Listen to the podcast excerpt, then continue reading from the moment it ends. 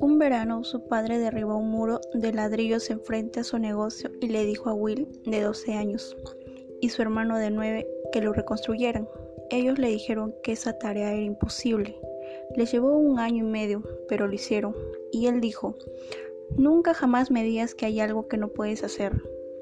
No tratas de construir una pared, no sales a construir una pared, no dices voy a construir la pared más grande e importante que se haya construido jamás. No empiezas ahí, dices voy a poner este ladrillo tan perfectamente como un ladrillo pueda ponerse, y lo haces todo y cada día, y pronto tienes una pared.